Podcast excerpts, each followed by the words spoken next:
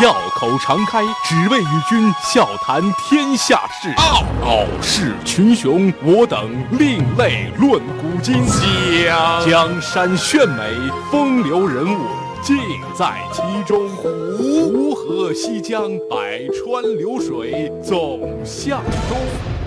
中央人民广播电台经济之声。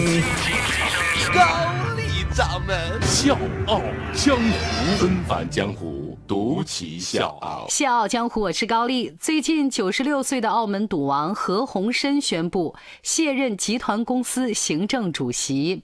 不过呢，这何老太爷这次依然是没走寻常路，他选了第二任太太的长女何超琼来接掌市值超过百亿的。信德集团，按常理来说，在老一辈的富商当中，重男轻女，还有什么家族大业传男不传女这样的思想根深蒂固。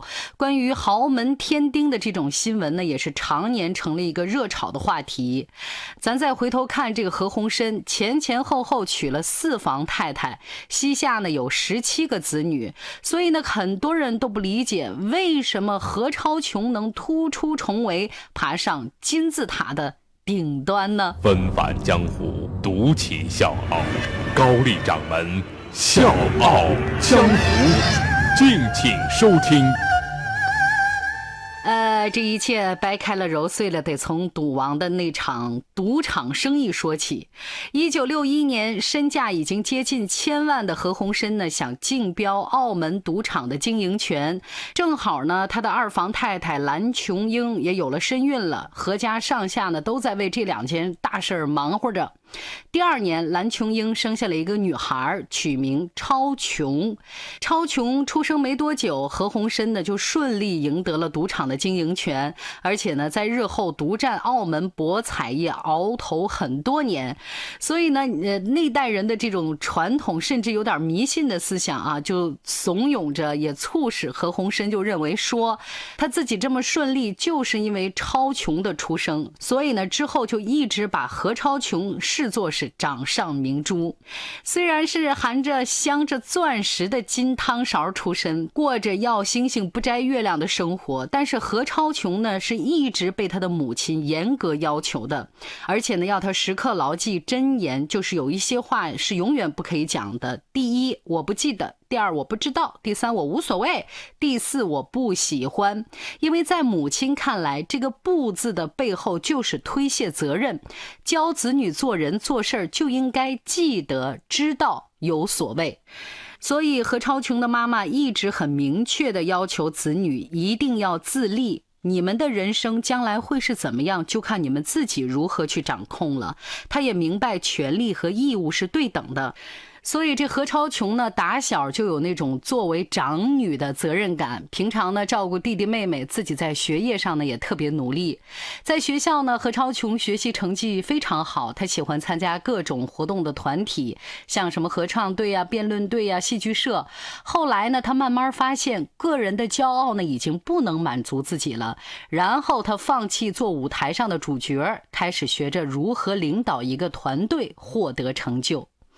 别看现在的何超群是商界的女强人，其实十几岁的时候呢，她也曾经是痴迷于莎士比亚的文艺女青年，并且呢，通过自己的努力拿到了全美顶尖文理学院的通知书。各位要知道，这是那个年代唯一考上这所顶尖名校的华人学生。本来呢，她是想跟父亲分享喜悦，但是何超琼呢，却被老爸泼了一盆冷水。梦想算什么呀？在他的父亲眼里，追求梦想是一生一世的事情，他就认为女儿的理性大于感性，那这就是一个经商的好材料啊！你就应该去商学院。他就说了，如果我放你去追求你现在所谓的梦想，四年之后你一定会责怪我的。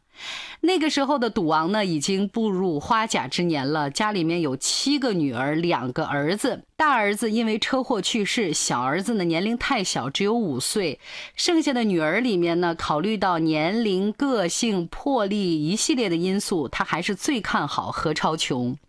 最终，在父亲的坚持下，何超琼选择了圣塔克拉拉大学读市场和国际商业管理。到了那个地方，他发现果真像父亲说的那样，自己的性格更适合商科。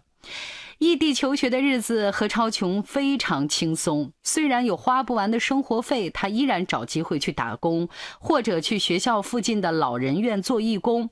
没有人知道，这个乐于助人的小姑娘，竟然是身家过亿的富二代。欢迎收听《笑傲江湖》，周一到周五早上六点四十五，晚上七点三十五，记得要听哦。还有就是在公众。微信搜索“经济之声笑傲江湖”，关注我们，支持高丽掌门，因为她是我小姨。一九八三年，何超琼毕业回到香港的消息呢，在社交圈传开了，她也成为豪门媳妇儿的第一人选。毕竟以何家在香港的财力，如果能跟他们家连上姻缘，那简直是你祖上烧了高香了。